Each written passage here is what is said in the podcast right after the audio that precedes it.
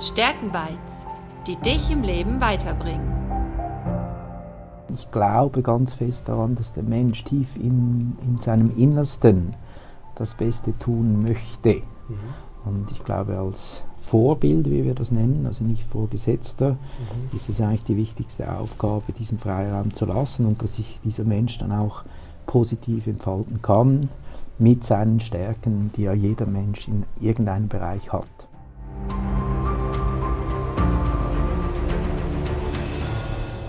Herzlich willkommen zu den heutigen Stärkenbytes. Mein Name ist Thomas Freitag und ich freue mich besonders auf unseren Gast heute, auf Rolf Hiltl. Er führt in der vierten Generation das älteste vegetarische Restaurant der Welt, das Hiltl in Zürich. Ich übrigens habe indirekt im Hiltl gegessen, als meine Mutter mit mir in Erwartung war. Sie hat hier um die Ecke gearbeitet und das Essen des Hiltls war das einzige Essen auswärts, das sie vertragen konnte. Rolf, wer bist du und was zeichnet dich aus? Ja, ich bin natürlich in erster Linie auch Geschäftsmann. Und äh, was mich auszeichnet, äh, das müssten natürlich insbesondere andere beurteilen, nicht ich selbst. Aber ich denke, ich bin ein sehr menschenorientierter Mensch. Zum einen. Und das andere ist, ist, ich bin natürlich auch ein Foodie. Also ich bin jemand, der zum Beispiel auf einer Speisekarte, wenn ich da mit jemandem essen gehe, wenn ich die Speisekarte anschaue, dann kann ich sehr gute Tipps geben, was ich bestellen würde und meistens treffe ich da dann ins Schwarze. Okay. Und was wissen denn die wenigsten Menschen über dich? Man kann viel lesen über dich in Interviews und so weiter. Was wissen die wenigsten über dich? Ja, also neuerdings äh, habe ich mir einen Papi zugetan, einen Hund, einen äh, ungarischen Jagdhund, einen Wischler.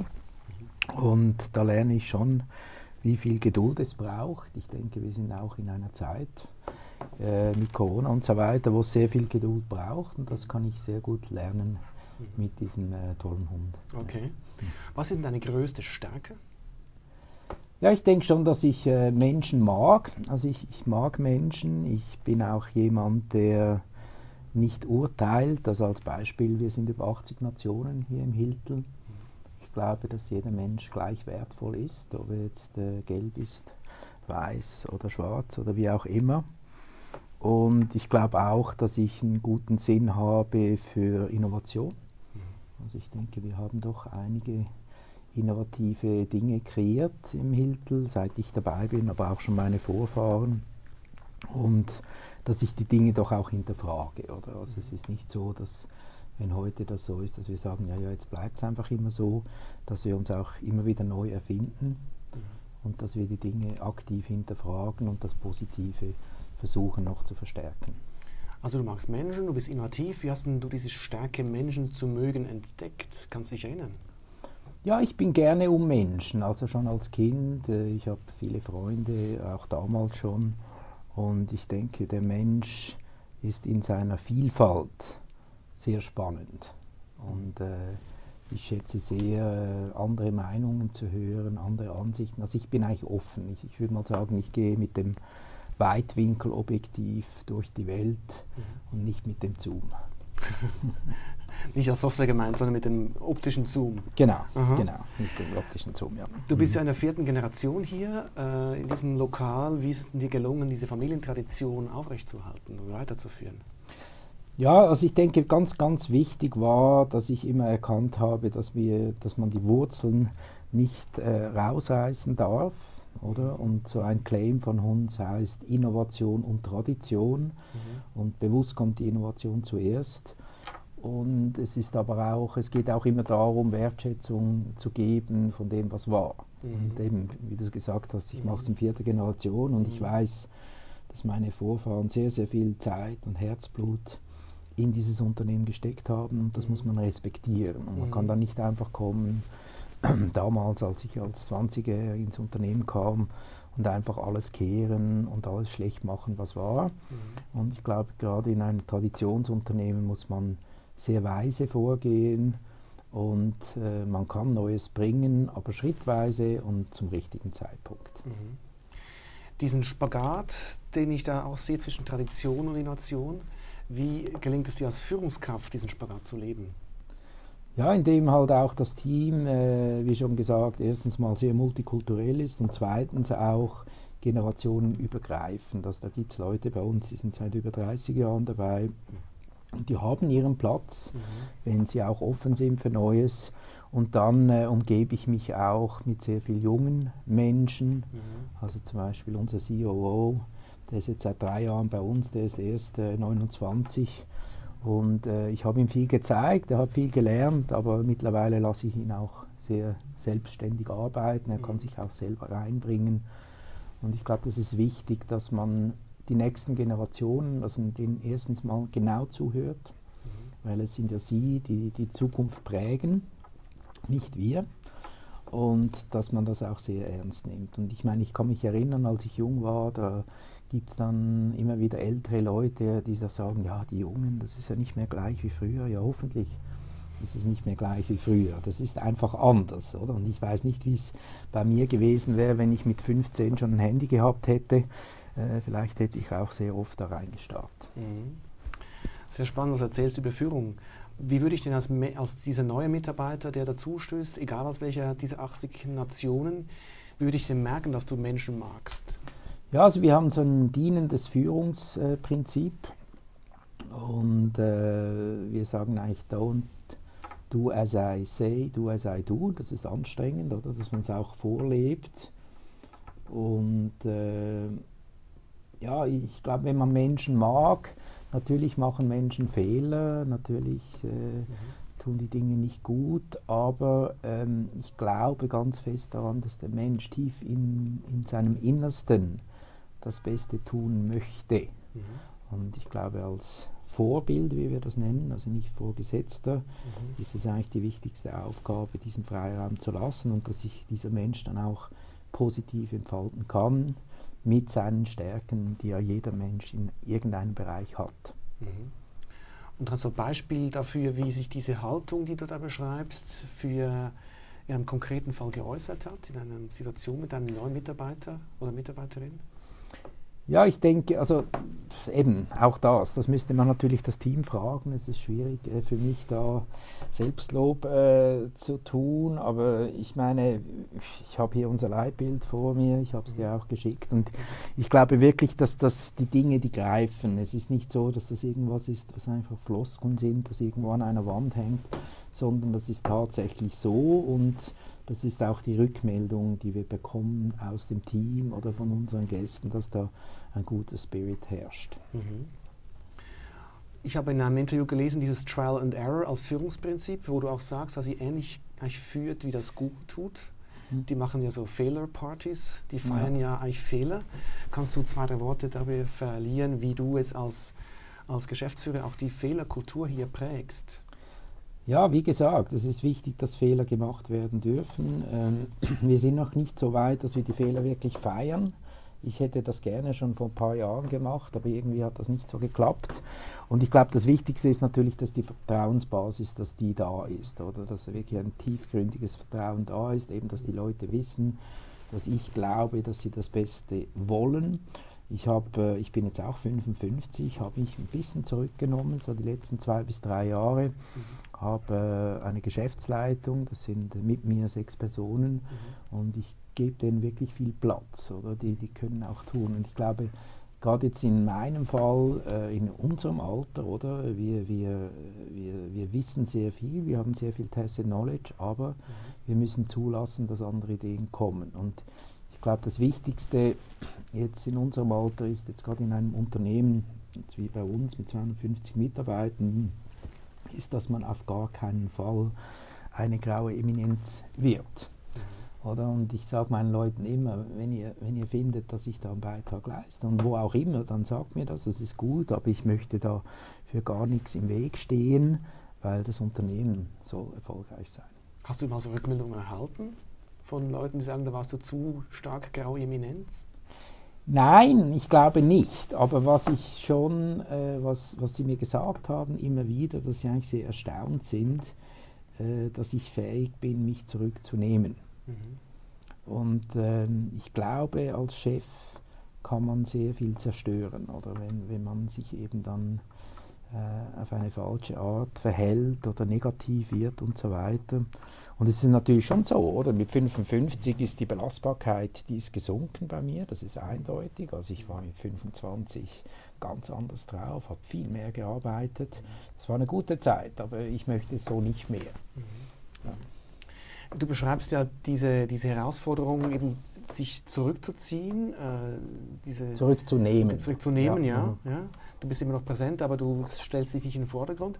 Ich kann mir vorstellen, dass du besonders gefordert warst oder immer noch bist, auch aufgrund der aktuellen Situation, wo die Gastronomie ja sehr stark auch unter Druck ist. Ist es dir da besonders schwer gefallen, dich zurückzunehmen? Oder? Ja, ja, also es war ein schwieriger Prozess. Also eben diese ganze Geschichte seit äh, März dieses Jahres, das ist mir schon sehr nahe gegangen. Mhm. Ich hatte schon meine schwierigen Momente, äh, aber schlussendlich habe ich mir gesagt, okay, also ich meine, alles können wir nicht beeinflussen. Wir können das positiv sehen, das tun wir auch, das Beste daraus zu machen. Mhm. Und wie schon eingangs erwähnt, was ich jetzt da mit äh, meinem jungen Papi lerne, ist einfach sehr viel Geduld. Und ich, ich glaube, wir sind in einer Zeit, die viel Geduld braucht. Natürlich braucht es auch Strategie und Klarheit, aber äh, man darf da jetzt nicht nervös werden, weil wenn man nicht in Ruhe entscheiden kann, dann entscheidet man dann oft auch falsch. Mhm. Und wie findest du denn die Geduld, wenn du merkst, jetzt wäre sie wichtig? Ja, indem dass ich lerne, äh, nicht immer zu sprechen, sondern auch zu hören. Ich glaube, es ist gut. Ich, ich habe früher viel mehr gesprochen. Ich bin heute auch wirklich fähig zuzuhören, genau zuzuhören und dass man sich auch die Zeit nimmt, die Argumente oder die Beweggründe des Gegenübers zu hören. Mhm. Und ich glaube, dadurch kann man auch äh, viel dazulernen. Mhm. Ja. Du hast ja eingangs auch beschrieben, dass ihr viele auch neue, junge Leute anstellt aus ganz vielen, Genera äh, vielen äh, Ländern der Welt, in allen quasi Hautfarben, diese Diversität. Ähm, wenn man jetzt mal an vegetarisch Essen denkt, das war ja zur Zeit deiner, deiner Vorgänger, war das eher so ähm, äh, einfach kein Fleisch essen und heute ist es ein Riesentrend. Was würdest du sagen, wenn du die Jungen hörst, die da hier arbeiten kommen, was ist deren Beweggrund, hier bei dir zu arbeiten? Ja, das ist eine sehr gute Frage und zwar ist das die Sinnfrage. Und die stellen wir natürlich sehr oft. Wir, wir machen Welcome Days mit neuen Mitarbeitern, das wird auch gleich nächste Woche wieder sein, Jahresgespräche und so weiter. Und dort ist eine ganz wichtige Frage, weshalb bist du bei Hiltl, oder? Und mhm. dann äh, ist halt schon gut, wenn dann wirklich eine sinnvolle Antwort kommt. Und das ist auch so bei den allermeisten, die sehen einfach, dass wir etwas Gutes tun. Mhm. Oder? Also zum einen dieser gesunde Genuss, wir können Gäste mhm. begeistern, zum anderen leisten wir einen wichtigen Beitrag für unseren Planeten und für mhm. die zukünftigen Generationen. Und das ist schon schön. Das ist etwas sehr Sinnerfüllendes, ob schon natürlich die Gastronomie streng ist, oder? Die müssen jetzt alle Masken tragen, das sind relativ lange Arbeitszeiten und so weiter, aber ich, ich spüre auch im Unternehmen, trotz dieser sehr schwierigen Zeit, ist äh, eine tiefgründig gute Stimmung da, weil die Leute wissen, äh, wir machen wirklich etwas Tolles für die Menschen, damit die, die Welt positiver werden kann. Mhm. Ja. wo geht der Trend hin, jetzt wenn man ein vegetarisches Essen anschaut? Siehst du da schon aufgrund von vielleicht Inputs von jungen Leuten, die hierher kommen, auch Dinge, von denen du sagst, da wird es hingehen und da wird es nicht hingehen? Ja, auf jeden Fall. Also die, die, die Frage, die ja immer wieder gestellt wird, ist das es äh, vegetarisch jetzt? Das ist natürlich auf sehr hohem Niveau. Mhm. Äh, vor allem auch vor der, äh, der Corona-Krise mit äh, diesen ganzen Bewegungen, äh, Greta und Co. Das war enorm, oder? Und als die Jungen dann demonstriert hatten, da waren unsere Lokale immer zum Bersten voll weil die wollten natürlich dann irgendwo essen gehen und in McDonald's, äh, das passt dann irgendwie nicht. Und äh, das ist schon spannend, wie sich das verändert hat. Und ich glaube auch, dass es eine nachhaltige Veränderung ist. Und auch da, oder ich meine, wenn ich meine Mutter frage, die ist jetzt 80, die isst ihr Fleisch, die hat ihre Traditionen, das ist okay. Vielleicht hat sie auch noch einen Pelzmantel zu Hause. Aber ähm, die, die Jungen, äh, ich habe auch drei Kinder zwischen 22 und 18 und die denken einfach ganz, ganz anders. Die haben einen ganz anderen Mindset in Bezug auf das. Und das ist das, was ich vorhin auch gesagt habe. Ich glaube, ihnen muss man zuhören. mhm. weil das ist das, was dann in 20 Jahren sein wird. Und deshalb glaube ich, dass dieser Trend, dass der sehr nachhaltig ist und dass äh, in Zukunft auch hoffentlich viel, viel weniger Fleisch gegessen wird. Mhm. Wir sind im Herbst und es ist Kürbiszeit. Ich kann mich erinnern, ähm, bei meinem Studium ist vegetarisches Essen so langsam aufgekommen, auch an den Kantinen der Unis. Und da haben einfach das Fleisch mit Kürbisschnitten äh, so ersetzt. Mhm. Ich konnte es dann nicht mehr sehen. Gibt es da neue Trends zu so Stichwort, muss man Fleisch ersetzen oder ist ein Trend ganz ein anderer? Ja, das ist eine gute Frage. Also natürlich sind wir schon auch im Bereich Fleischersatz, um dieses schreckliche Wort zu nennen. Wir haben ja vor einigen Jahren die vegetarische Metzgerei da aufgemacht, die erste der Schweiz. Und dort tüfteln wir neue Dinge. Und ich meine, ich möchte einfach vielleicht unser Beispiel bringen vom, vom, vom Hiltel Tartar. Mhm. Äh, und das ist ein exzellentes Gericht. Oder? Und äh, das ist auf Auberginenbasis gemacht, also auf Gemüsebasis und mit den Gewürzen und so weiter. Und das können wir an Catering servieren auf einem Toast und die Leute denken, das ist Rindstartar. Mhm. Ich glaube, das ist der Weg, den man gehen soll. Mhm. Und ähm, ansonsten sind natürlich schon Gemüse, Früchte, Salate, das sind unsere wichtigsten Produkte. Mhm. Und der Fleischersatz, den braucht es halt in der Schweiz aufgrund unserer Tradition. Mhm. Weil wir sind ein Fleisch-, Milch- und Käseland, wir sind uns das gewohnt. Mhm. Und was halt vielleicht deine Großmutter gekocht hat, das magst du heute immer noch. Also bei mir ist das so. Mhm. Und deshalb äh, bedienen wir auch diese geschmacklichen Traditionen. Mhm. Natürlich dann ohne Tierleid, aber auf unsere Art und Weise. Und da gibt es ganz viele Beispiele, wie auch ein Zürich geschnetzeltes und so weiter. Ich bin ja gelernter Koch mhm. und ich weiß, dass es der Geschmack eines Gerichts, der, das sind schlussendlich die Gewürze, die Soße, wie das zubereitet wird. Mhm. Oder? Was wird denn in dieser Metzgerei noch gemetzget außer Auberginen? Gibt es da auch Heuschrecken und solche Dinge? Oder? Nein, das würde nicht gehen, weil die Heuschrecken, das hat man natürlich uns auch schon gefragt, ob wir da bei dieser Insektenküche mitmachen wollen. Mhm, mhm, äh, können wir nicht, weil das sind auch Lebewesen, die werden ja auch dann äh, getötet. Mhm. Nein, da gibt es ganz viel. Ich meine, ein bestes Beispiel vielleicht äh, relativ neu ist äh, Planted Chicken, mhm. ein Spin-off von der ETH. Da bin ich ja im Aufsichtsrat bei den Jungs und ich helfe denen wirklich, dass das erfolgreich werden kann. Und es mhm. ist auch schon, mhm. äh, habe mich auch ein bisschen äh, finanziell eingebracht. Das ist zum Beispiel so ein Leader-Produkt, das super funktioniert. Mhm. Weshalb? Weil es sind lokale Zutaten, es hat keine E-Nummern, es ist ein sehr natürliches Produkt und natürlich geschmacklich sehr, sehr gut. Okay. Und kann man das schon kaufen? Ja, ja, auf jeden Fall. Okay. Also bei uns gibt es das schon lange in der Metzgerei. Mhm. Das gibt es übrigens auch schon in allen Coop und äh, Migro-Filialen, also mhm. beziehungsweise in den größeren. Mhm. Wir sind jetzt gerade auf dem Weg nach Deutschland mit dem Produkt. Mhm. Und äh, wir verwenden es natürlich in diversen äh, Gerichten hier im Haus Hilke. Was würde denn dein Urgroßvater zu Produkten wie vegetarischem Tartar oder äh, Huhn äh, sagen? Ja, ich denke, der wäre sehr erstaunt. Aber eben, man muss schon wissen, das ist ja sehr lange her, oder? Das sind 120 Jahre. Und ich meine, Dinge, die vor 120 Jahren passiert sind, die finden wir komisch und, und umgekehrt. Und äh, ich denke, wenn er, wenn er heute leben würde, jetzt in meinem Alter, in unserem Alter wäre, würde er es sehr, sehr gut nachvollziehen können. Die, die Gründe für vegetarische Ernährung, die waren damals ein bisschen anders. Damals gab es keine Massentierhaltung. Mhm. Oder die Gründe waren insbesondere gesundheitlicher Natur. Und heute ist schon, wenn man junge Menschen fragt, ein Hauptgrund, weshalb die sich pflanzlich ernähren, ist schon, äh, dass die Welt kaputt geht, Klimaerwärmung mhm. plus das Leid natürlich der Tiere mhm. in der Massentierhaltung. Das ist das, was am stoßendsten ist heute. Okay. Sehr spannend, was du uns erzählst, auch über diese Branche, die ja nicht für alle Menschen gleich zugänglich ist. Und ihr als ältestes Restaurant weltweit, da habt ihr sicher auch ein Stück weit Pionierrolle. Ähm, jetzt so Richtung Abschlussfragen, da habe ich drei Fragen vorbereitet mit äh, Kurzantworten, die du mhm. gerne geben möchtest.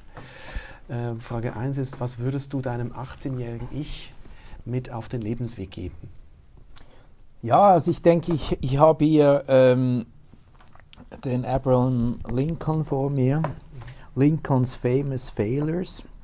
Und ich habe das mal in London vor einem Pub gesehen und ich fand das unglaublich, wie oft es nicht geklappt hat. Man sieht es da, oder? Das gibt x Stationen. Uh, rejected for that, defeated there und so weiter. Und dann uh, finally 1860 uh, elected president. Und für mich ist so ein englisches Sprichwort, dass Success seems to be a matter of hanging on after others have let go, ist sehr wichtig. Mhm. Oder? Weil man muss da dranbleiben. Und ich meine, wenn man mit jungen äh, Menschen spricht, auch heute, selbst in der heutigen Zeit, die sind sehr sprudelnd vor Ideen, haben äh, geniale Visionen und das ist gut, das ist sehr wichtig. Aber das Tun, die, die Umsetzung und das Dranbleiben, das ist sehr, sehr wichtig. Und gerade in der heutigen Zeit, wo man eben von einem äh, Insta-Account zum anderen zappen kann und da gibt es ja noch ganz viel anderes, ist einfach wichtig, dass man dranbleibt und nicht bei der ersten, ja, bei der ersten Barriere, wenn es einem ein bisschen stoppt, gleich aufgibt. Man muss einfach sicher sein, mhm. dass das, was man tut, sinnvoll ist, dass das einen Mehrwert bringt für die Menschheit oder für die Welt und dann aber wirklich dranbleiben und nicht locker lassen. Mhm. Dann hast du schon gesagt heute als Prinzip bei euch, don't do as I say, do as I do. Mhm. Ähm, Hast du ein, ein, eine Tat oder ein Zitat von einem Mentor, der dein Leben geprägt hat? Ja, ich habe mir das überlegt. Das, äh, du hast mir diese Fragen vorab geschickt. Das ist noch schwierig. Ich wurde auch schon gefragt, welcher Mensch ist dein Vorbild? Schwierig. Schwierig, weil es, es, gibt so eine Vielfalt und so viele Menschen haben gute Seiten, schlechte Seiten. Ich zitiere Jesus. Er sagt, liebe deinen Nächsten wie dich selbst. Mhm. Und das finde ich ein sehr wichtiges Zitat. Oder weil wenn ich mich selbst nicht mag, dann kann ich den Nächsten auch nicht mögen. Also ich, ich finde das Liebe deinen Nächsten wie dich selbst mhm. ist da das, was ich äh, so weitergeben möchte. Mhm. Und welche Lese-, Hör- oder Videotipps gibst du unseren Podcast-Hörerinnen und Hörern weiter auf den Weg? Also ich habe kürzlich ein dickes Buch gelesen. Es heißt Eine kurze Geschichte der Menschheit ich weiß nicht, ob du schon davor gehört hast. Das ist von Yuval Harari. Mhm. Und das kann ich sehr empfehlen, weil es geht wirklich zurück auf Urzeiten und beschreibt, wie hat sich dieser Planet entwickelt, wie haben sich die Menschen entwickelt. Und es ist ein sehr spannendes Buch, weil wir leben ja im Jetzt, oder? Und wir können irgendwie vielleicht 20 Jahre vorausdenken oder vielleicht 30. Aber der geht so weit zurück und erklärt, weshalb wir heute so sind, wie wir sind. Und er macht es mit sehr viel Humor auch. Es ist also nicht nur eine wissenschaftliche Arbeit, sondern sehr humorvoll geschrieben. Und das, das Buch hat mich sehr fasziniert. Äh, kann ich wirklich empfehlen, um unsere Geschichte, wie sie heute ist, besser zu verstehen. Okay. Vielen herzlichen Dank für dieses spannende Gespräch und Gerne. weiterhin alles Gute mit deinem vielen verschiedenen Projekten. Danke, dir auch. Danke vielmals. Nach diesem Interview hat mir Rolf Hildel noch drei Goodies angeboten, die du gerne auf unserem Blogbeitrag zu diesen Stärkenbytes runterladen kannst. Erstens Lincolns Famous Failures. Zweitens den Buchtipp auf eine kurze Geschichte der Menschheit von Yuval Harari. Und drittens ganz exklusiv das bisher geheim gehaltene Rezept für ein vegetarisches Tartar aus dem Hause Hiltel.